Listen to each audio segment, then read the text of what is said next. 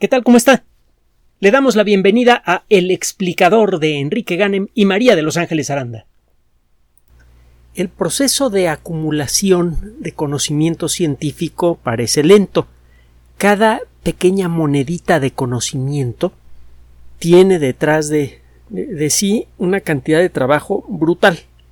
El preparar un experimento puede tomar semanas, meses, y lo mismo ocurre con la interpretación de los resultados. Pero el caso es que una vez que se da bien un paso hacia adelante, ese paso ya no se pierde. Esa moneda de conocimiento no se devalúa, lo hemos comentado en otras ocasiones, a diferencia del dinero que pone usted en una alcancía. Lo que coloca usted en la alcancía del conocimiento nunca pierde su valor. Cada paso es siempre para adelante. Y este proceso acumulado a lo largo de, de los cuatro siglos que tenemos desde que comenzamos a aplicar este proceso de obtención de conocimiento verificable que llamamos ciencia, cada paso que damos ha sido un paso adelante. En 400 años hemos dado muchos de ellos. Y es por eso que desde hace ya un buen tiempo se pueden hacer cosas verdaderamente fabulosas. Hay una frase que eh, bien podría servir para describir las consecuencias de esta acumulación del conocimiento. No recuerdo exactamente cómo dice, pero es algo así como eh, lo difícil lo hacemos más o menos rápido, eh, lo imposible es lo que nos toma un poquito más de tiempo. Hay muchas variantes de esta frase. Un lugar en donde esta frase se hizo de uso común es en, el taller de los zorrillos, el Skunk Works en inglés. En este lugar, que nació en junio de 1943 en California, fueron desarrollados algunos de los aviones de combate más importantes de la historia de la aviación. Eh, para aquellos que saben de aviación, el P-38 Lightning, el eh, P-80, que en México hasta hace poco todavía volaban los P-80 en los desfiles aéreos, el uh, U-2, el famoso avión espía, el SR-71, el avión más rápido del mundo, que puede mantener una velocidad sostenida de eh, tres y medio veces la velocidad del sonido, el F-117, el primer avión eh, furtivo, invisible para el radar, el F-22, que es uno de los mejores aviones de combate del mundo en la actualidad, el F-35. Y solo, y estos son solo algunos de los aviones que han sido desarrollados allí, y en su mayoría fueron diseñados casi en su totalidad, cuando menos en lo que a la base eh, conceptual se refiere, por un solo individuo, Clarence Leonard Johnson, lo conocían como Kelly Johnson, un hombre con un talento extraordinario y un carácter de la patada. Eh, cuentan los que lo conocieron que a cada rato eh, le, decía a cualquier persona por cualquier motivo estás despedido. La primera vez que se lo dijeron al autor del libro que, leímos hace tiempo, el, pobre se quedó desde luego muy, muy triste, había hecho mucho esfuerzo por llegar a este lugar legendario se le acercaron algunas personas que estaban ahí y le dijeron no te preocupes, tú preséntate mañana y ya se le olvidó. El caso es que trabajar en el taller de los zorrillos ha sido desde su origen un eh, elemento de distinción especial. Cualquier persona que puede demostrar que ha trabajado allí puede encontrar trabajo en la industria de la aviación en cualquier lugar del mundo con facilidad. Bueno, la nota del día de hoy eh, tiene doble relevancia con esta historia. Déjeme platicarle primero cómo está el rollo y luego hacemos la unión entre un, tema y el otro. Un grupo de investigación de la Universidad de California en Los Ángeles acaba de presentar un trabajo en la revista Nature, pues, ya sabe usted, siempre lo decimos y hay que repetirlo porque nunca sabemos cuándo nos están escuchando algunos de ustedes por primera vez. Eh, es eh, de lo mejor que hay en el mundo de la ciencia. Publicar en Nature es eh, motivo de, de distinción en el mundo de la ciencia. Pues bien, estos investigadores tiene tiempo que trabajan con el problema de la memoria. La formación de memoria y el mantenimiento de la memoria es un proceso mucho más complejo del que nos imaginábamos. Es necesario, eh, por un lado, ligar información de muchos tipos diferentes, auditiva, visual, táctil, eh, propioceptiva, es decir, eh, a veces la memoria tiene que ver con la forma en la que hemos movido las manos, por ejemplo. Y nuestra memoria recuerda la secuencia de músculos que movimos y la fuerza con la que lo hicimos. Entonces, cuando usted se, se acuerda de lo que hizo el domingo, a lo mejor se fue a jugar eh, fútbol o alguna cosa así, usted puede recordar probablemente las voces de algunas personas, el color de los uniformes, eh, y eh, algún movimiento que hizo que le permitió anotar un gol. Cada una de esas memorias tiene características diferentes, auditiva, visual, propioceptiva, etcétera, etcétera. Esas memorias tienen que ser organizadas para darle contexto, para que sepa usted cuándo ocurrió algo y qué relevancia tiene con alguna otra cosa que pueda recordar por ejemplo, que después del partido se fueron a comer. Y con el tiempo esas cosas se olvidan. De hecho, es casi tan importante olvidar aquello que no se necesita como lo es recordar aquello que sí se necesita. En muy buena medida, nuestra personalidad, lo que somos, es consecuencia de esa mezcla de cosas que recordamos y de, cosas que olvidamos. Cualquier mecanismo que afecte a estos dos elementos contrapuestos afecta seriamente nuestra calidad de vida. Hay por allí una novela de, un caballero que es eh, realmente uno de los talentos más enormes que han existido en la literatura castellana y que eh, para mi molestia y creo que para la de muchas otras personas más eh, manifestó activamente su apoyo a la dictadura sudamericana, si me refiero a Jorge Luis Borges. tiene un trabajo breve muy, muy, muy interesante, muy evocador, que se llama Funes el Memorioso. Una persona que podía recordarlo todo. Bueno, no sé si es posible leer a Borges y dejar a Borges de lado, pero bueno. Y no sé si es posible dejar de leerlo, pero bueno, es otro, es otro rollo. El caso es que eh, para que pueda funcionar nuestra personalidad necesitamos de la memoria y necesitamos del proceso de mantenimiento de la memoria. Uno de los problemas de salud más extendidos en personas de 45 a 50 años en adelante es el de la pérdida excesiva de memoria. Las causas pueden ser muchas, y una de las causas más agudas y temibles, si no es que la más aguda y temible, es el Alzheimer. Esta enfermedad puede borrar prácticamente toda la memoria de una persona en lo que se refiere a su familia, a su actividad profesional, a lo que a, sus aficiones, a todo aquello que integran a una persona. Es uh, una de las de los elementos que frecuentemente entra en la discusión sobre la posibilidad de que la conciencia siga existiendo después de la muerte física, por ejemplo. Si, si a una persona le borra usted por completo toda la memoria, pues esa persona deja de ser quien es y el ejemplo está en el caso del mal de Alzheimer. Bien, pues esta eh, enfermedad ha ido en aumento a lo largo de los últimos años, en buena medida como consecuencia del crecimiento de la población. También en buena medida con el crecimiento de la esperanza de vida.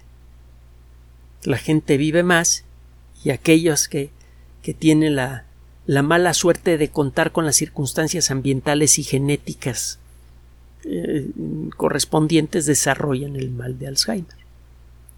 Entonces son, dos de los motivos principales por los cuales la incidencia de esta enfermedad ha aumentado y se sospecha que además quizá algún factor ambiental, algún contaminante o algo así está contribuyendo al desarrollo em, cada vez más frecuente de esta enfermedad. El caso es que hay millones de personas afectadas en mayor o menor grado por el mal de Alzheimer y hasta el momento lo que se tiene en la práctica son paliativos de no muy buena calidad. Hay varios experimentos muy interesantes, incluso algunos ya realizados en seres humanos, en donde se consigue cuando menos por un tiempo detener el avance de la enfermedad. El problema es que estas técnicas mm, a veces nada más funcionan por un tiempo, a veces solo funcionan para un grupo pequeño de personas y a veces involucran sustancias de uso delicado. Por ejemplo, hay una, una sustancia que originalmente se pensó que podría ser un buen antibiótico la rapamicina, que fue encontrada en, eh, eh, unas bacterias que viven en el lodo que está en el fondo del mar cerca de la, de la isla de Rapanui, es decir, de la isla de Pascua. La rapamicina no funcionó como antibiótico, pero sí sirve para producir un SIDA artificial, para apagar el sistema inmune, parcial o totalmente y se puede controlar la dosis para conseguir un cierto efecto. Por ejemplo, cuando ocurre un trasplante. Es necesario apagar prácticamente por completo el sistema inmune y luego irlo activando poco a poco para que se vaya acostumbrando al nuevo hígado que se le acaba de instalar a una persona. Bien, el caso es que eh, la rapamicina ya sabemos que funciona bien en seres humanos, ya sabemos hasta dónde se puede dar, cuáles son sus efectos secundarios, etcétera, etcétera. Y hace más de una década algunos experimentos en perros sugirieron que la rapamicina podía reducir en mucho el avance del Alzheimer.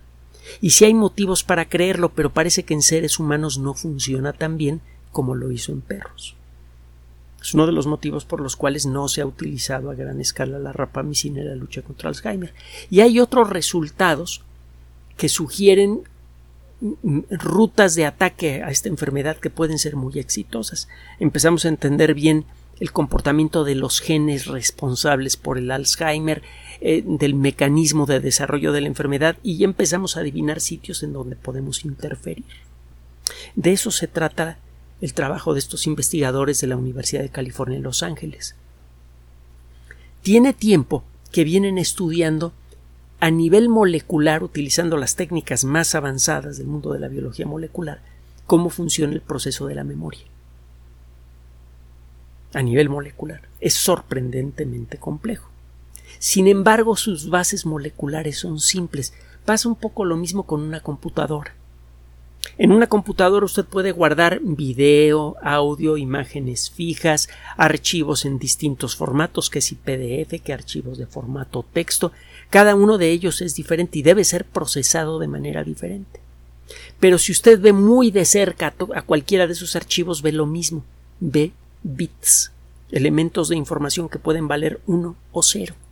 Y si se acerca aún más a nivel microscópico a la computadora, usted ve a los transistores de la memoria, eh, permitiendo o no permitiendo el paso de, pulsos de corriente eléctrica y eso es lo que representa los unos y los ceros. Visto muy muy de cerca, un archivo, el que sea, se ve siempre igual, una cadena de unos y ceros. Es sólo cuando toma al archivo como una unidad que se da cuenta que a cada archivo hay que tratarlo de la manera apropiada. Si es un archivo de, de texto hay que eh, leerlo con un programa que sabe interpretar esos bits como, como un texto, si se trata de una imagen, etcétera. Necesita programas diferentes para leer la información, pero vista de cerca la información de un archivo de texto, de un archivo de audio, etcétera, se ve igual, cadenas de bits. Y a nivel molecular, el funcionamiento de las distintas regiones del cerebro que sabemos que se encargan de em, recordar sonidos, de recordar imágenes, etcétera, etcétera, parece ser el mismo a nivel molecular. Hay varios grupos de investigación que están trabajando con el funcionamiento molecular de la memoria. Para eso se utilizan técnicas muy avanzadas que permiten rastrear lo que le pasa a un solo tipo de molécula. Y esto es de veras un, verdadero triunfo. Una molécula, aunque sea una molécula de proteína que tienden a ser muy grandes, son moléculas que pueden tener decenas o centenares de miles de átomos en algunos casos, a pesar de eso son escandalosas, ridículamente pequeñas. Entonces, y además, una célula viva es un hervidero de millones y millones y millones de moléculas de todo tipo. El llevarle el rastro a un tipo particular de moléculas en ese hervidero parece imposible. Solo que, gracias a las técnicas avanzadas de la biología molecular, hemos hecho realidad la frase con la que empezamos esta cápsula. Es difícil, es imposible, por eso nos toma un nos ha tomado un poquito más de tiempo hacerlo, pero ya lo estamos haciendo de manera razonablemente mm, estandarizada. Estos investigadores se pusieron a estudiar un aspecto molecular peculiar del funcionamiento de las memorias. Sabemos que es necesario olvidar de manera selectiva para poder formar memorias. Si pudiéramos acordarnos de cada imagen que han visto nuestros ojos a lo largo del día, resultaría muy difícil recordar lo que pasó en el día. Es gracias a que olvidamos la mayoría de lo que entra a nuestro cerebro y solamente guardamos una especie de resumen ejecutivo que podemos funcionar. Para esto es necesario un proceso molecular que nos ayude a olvidar. Y ese proceso molecular involucra a una proteína particular que ellos estudiaron. Esta proteína se llama eh, el receptor CCR5. CCR y luego el número 5. Búsquelo si quiere usted en la Wikipedia. Este receptor lo encuentra usted. Primero, ¿qué es un receptor? Hemos dicho en muchas ocasiones que en la superficie de las células, de cualquier célula viva, pasan cosas muy interesantes. La membrana de las células vivas está hecha principalmente de grasa. Y pues, la grasa no hace nada. No, no, no ocurre nada interesante con la grasa. Pero, si usted pudiera ver con los ojos de la biología molecular la superficie de una célula viva, vería un montón de granitos. Hace poco comparamos la imagen eh, imaginaria de la superficie de una célula viva con la superficie de una galleta con chispas de chocolate. Las chispas de chocolate son proteínas que se encuentran atrapadas en la membrana de la célula. Esas proteínas están en contacto con el exterior de la célula y realizan funciones cruciales para que la célula funcione. Por ejemplo, eh, algunas proteínas son como poros especializados que permiten la salida o la entrada de ciertos elementos químicos nada más. Es gracias a estos poros especializados por donde a veces entran y a veces salen eh, eh, cosas como el sodio, el cloro, el potasio o el calcio que pueden funcionar las neuronas. Cualquier cosa que afecte el funcionamiento de estos poros moleculares especializados puede afectar el funcionamiento completo del sistema nervioso puede incluso matar. Eso es lo que hacen cosas como eh, la toxina del tétanos. Afectan el funcionamiento del poro que permite el tránsito de los átomos de calcio. Suena a una cosa a un detallito menor que, no tendría por qué afectar a la célula, pero el hecho es que ese veneno molecular que afecta el funcionamiento de los poros de calcio produce una enfermedad gravísima que fácilmente puede ser mortal. Entonces, estas proteínas que están en la membrana de las células realizan funciones cruciales para la célula y su estudio es de gran interés, por ejemplo, para la medicina molecular. Porque hay muchas enfermedades que son producidas por mal funcionamiento de alguna de las proteínas que están en la membrana de una célula. Algunas de estas proteínas tienen forma como de eh, guante de, catcher de béisbol. También lo comentamos hace poco. Se trata de proteínas que saben atrapar moléculas especiales que vienen en la sangre o en cualquier líquido que esté alrededor de la célula. Nada más van a atrapar a una cierta sustancia, no atrapan a cualquier sustancia que pase. Son como guantes de catcher, pero que tienen una forma muy peculiar y solamente la proteína que tenga la forma complementaria se puede pegar a ese guante molecular. Cuando eso ocurre, la molécula guante manda una señal química al interior de la célula que dispara algún proceso molecular importante para que la célula funcione bien. Estas proteínas se llaman receptores. Las hormonas funcionan gracias a receptores. Se libera una pequeña cantidad de hormona, se sueltan unos cuantos millones de millones de moléculas que viajan por el cuerpo y tarde o temprano casi todas las células del cuerpo que tengan el receptor apropiado atraparán cuando menos a una molécula de hormona. Y eso disparará procesos en el interior de la célula que cambiarán su comportamiento. Como eso pasa en muchísimas células, el cuerpo entero cambia de comportamiento con eh, la liberación de una cantidad muy pequeña en gramos de, de, sustancia. Las hormonas tienen ese efecto. En pequeñas cantidades, milésimas de gramo, pueden producir cambios importantes en el comportamiento del cuerpo. Bueno, el estudio de los receptores moleculares en la superficie de las células es crucial para entender muchísimas cosas de nuestro cuerpo. Estos investigadores empezaron a centrarse en un receptor molecular peculiar que nada más encuentra usted, bueno, que encuentra principalmente en células del sistema nervioso. El receptor se llama CCR5. Hay un gene que se llama CCR5 también, que es el que le dice a la maquinaria molecular de la célula cómo fabricar estos, estas proteínas. Una vez fabricadas, automáticamente ocupan su lugar en la membrana de la célula. Exactamente cómo le hacen para llegar a la membrana no lo sabemos, pero más o menos tenemos idea, otro día se lo platico. El caso es que el receptor CCR5 se viene estudiando desde hace tiempo eh, porque, entre otras cosas, cuando una persona tiene HIV y, la infección ya no puede ser controlada con medicamentos, los medicamentos eh, a veces pueden detener la enfermedad por décadas, pero a veces no, depende un poco de la suerte de cada quien. O en el caso de personas que no tienen acceso o no se quieren tomar los medicamentos, cuando se empieza a desarrollar la enfermedad que llamamos SIDA, uno de los elementos eh, que son rápidamente dañados por la enfermedad son las neuronas. El SIDA produce eh, daños severos en, distintos puntos del sistema nervioso. El virus del SIDA se pega al receptor CCR5 y eso sirve para que el virus pueda afianzarse a, las células del sistema nervioso y entrar en ellas y destruirlas. Y es por eso que fue desarrollado un medicamento que se llama eh, genéricamente Maraviroc. Maraviroc con V.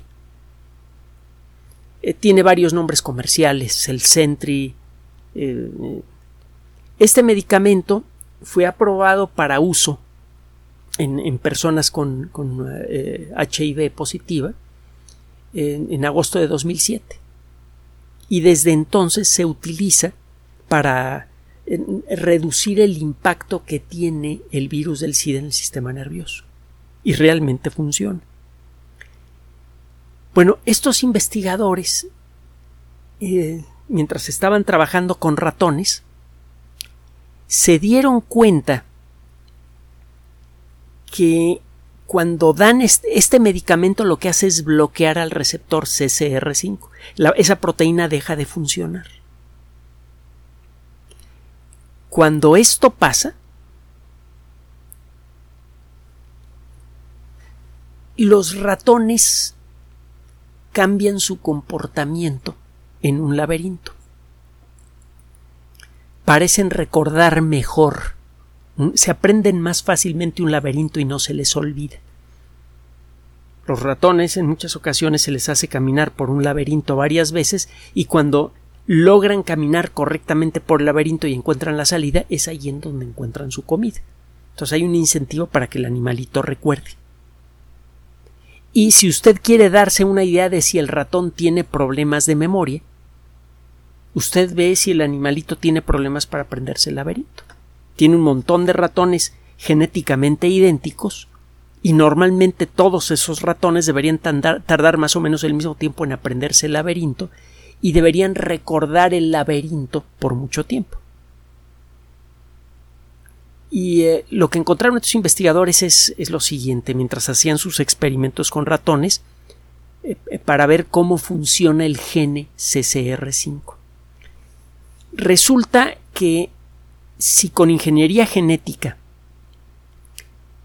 le dicen a las células del sistema nervioso que produzcan más CCR5 de lo normal, los ratones que tienen una edad equivalente a los 45 a 50 años en los seres humanos, los ratones de, edad madura, pero no de la tercera edad, empezaban a tener problemas de memoria.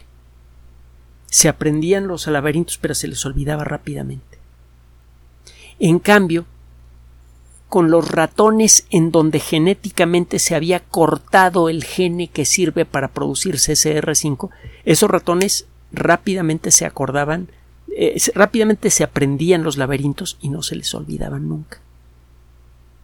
Al borrar la proteína CCR5 mejoraba la memoria. Uno de los investigadores que trabajaba que trabaja en este proyecto había trabajado antes con Maraviroc por otros motivos.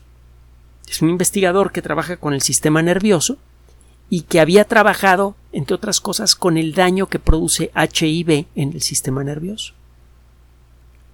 Y él, sabía, bueno, ya, lo sabe cualquier experto en, virología y en, y en SIDA, que el virus del SIDA entra a las células del sistema nervioso agarrándose de la proteína CCR5. Entonces, ya eh, el maraviroc ya se había desarrollado para bloquear el funcionamiento de la CCR5 y de esta manera cerrar el guante molecular de donde se agarra el virus del SIDA para entrar a las células. Maraviroc hace eso. Desactiva a la proteína CCR5. Entonces, estos investigadores eh, eh, estaban haciendo su experimento y dijeron, oye, mira, eh, CCR5 parece que tiene que ver algo que ver con la memoria.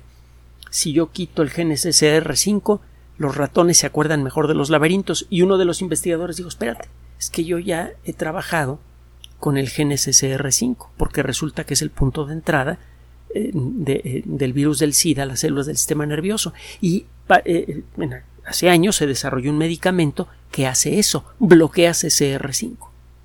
¿Qué tal si agarramos ratones con Alzheimer artificial que tienen problemas de memoria y les damos Maraviroc? ¿Qué crees que pase? Pues para hacerle corta la historia, me imagino que ya sabe usted para dónde va el rollo. Le dieron Maraviroc a estos ratones, que bloquea el funcionamiento de la CCR5, y los ratones con Alzheimer artificial empezaron a perder los síntomas de Alzheimer. Y a perderlos bastante. La diferencia en el comportamiento de los ratones fue mucho, muy importante. Mejoraron mucho los ratones al punto de que varios de los ratones del estudio se comportaron como si no tuvieran Alzheimer artificial. Ojo, al principio de esta cápsula, bueno, hace un momento en la cápsula dijimos que otros medicamentos como la rapamicina prometían mucho en animales de laboratorio, pero en seres humanos no. Esto es más probable que sí funcione en seres humanos porque el sistema CCR5 en humanos funciona igual que en los ratones. Lo encuentra en las mismas células del sistema nervioso que en ratones y en seres humanos y su funcionamiento molecular es el mismo en ratones y en seres humanos. Así que hay buenos motivos para creer que Maraviroc podría ayudar en mucho a los pacientes de Alzheimer. Ahora hay otros detalles que tomar en cuenta. Uno bueno y otro eh, eh, que es una advertencia seria. Maraviroc ya fue aprobado para seres humanos. Ya sabemos qué efectos secundarios tiene, etcétera, etcétera. Así que sería relativamente fácil hacer una prueba en seres humanos sin tanto problema. Muchas veces con un nuevo medicamento, bueno, siempre con un nuevo medicamento, hay que hacer una serie de estudios previos que si en células humanas individuales, que si en ratoncitos humanizados genéticamente, etcétera, etcétera, antes de plantear siquiera la posibilidad de hacer un experimento en seres humanos. Pero este medicamento ya pasó por esa etapa. El solicitar permiso para aplicarlo en eh, personas con Alzheimer debe ser relativamente sencillo, basándose en estos resultados, publicado en una de las revistas de mayor prestigio en el mundo de la ciencia. Ahora, eso significa que en poco tiempo podrían iniciarse los experimentos con Maraviroc, que además ya se fabrica en masa, etcétera, etcétera. Si funciona, de pronto encontraríamos en las farmacias medicamentos que son efectivos para retrasar la enfermedad, probablemente de manera indefinida. Ahora, muy, muy, muy importante, nunca se autorrecete nada. El Maraviroc, mal utilizado, y es muy fácil mal utilizarlo, puede tener efectos serios que ponen en peligro la vida de la persona que lo toma. Puede generar problemas en el hígado graves que pueden ser mortales, puede producir reacciones alérgicas graves, puede producir las dos cosas, reacciones alérgicas y problemas en el hígado, y las reacciones alérgicas pueden ser de las que ponen en peligro la vida en poco tiempo una persona. Entonces, sea porque le pega muy duro al hígado, sea porque produce reacciones alérgicas, Maraviroc es un medicamento que debe ser manejado con mucho cuidado. Es un medicamento que solamente debe recetar un médico que conoce al paciente y probablemente le va a recetar, además del medicamento, una serie de pruebas sanguíneas a cada rato para ver cómo va su hígado. Entre otras cosas, eso quedará a juicio del médico. Entonces, no es como para que si ustedes conocen, tienen un pariente con Alzheimer, salgan corriendo a la farmacia y piden Maraviroc. Primero, no les va a ser fácil encontrarlo. Segundo, no lo va a encontrar barato. Y tercero, no lo hagan, por favor. Nunca se autorreceten. Pero bueno, el caso es que es un medicamento que ya conocemos. Es un medicamento que ya ha sido probado en seres humanos. Y que todo parece indicar que puede tener un efecto muy interesante en Alzheimer. Uno de los problemas de salud de la tercera edad más extendidos y más preocupantes del mundo y más duros por el efecto que tiene en la persona que lo sufre y en su familia. Se consideraba imposible atacar el Alzheimer. Y bueno, sí, sí es imposible. Por eso nos tomó tiempo encontrar, empezar a encontrar soluciones. Un último comentario para finalizar. Es eh, eh, en muchas formas apropiado haber mencionado es el Maraviroc y el Alzheimer en esta ocasión, porque debe usted saber que eh, Kelly Johnson, la persona de la que hablamos al principio, el fundador del taller de los zorrillos, de los que les tomaba un poco tiempo hacer lo imposible, un poco de tiempo hacer lo imposible, eh, murió de Alzheimer precisamente. En el futuro, si las cosas siguen por este camino, es muy probable que personas como él y millones de otras personas con Alzheimer puedan enfrentar su enfermedad con ventaja.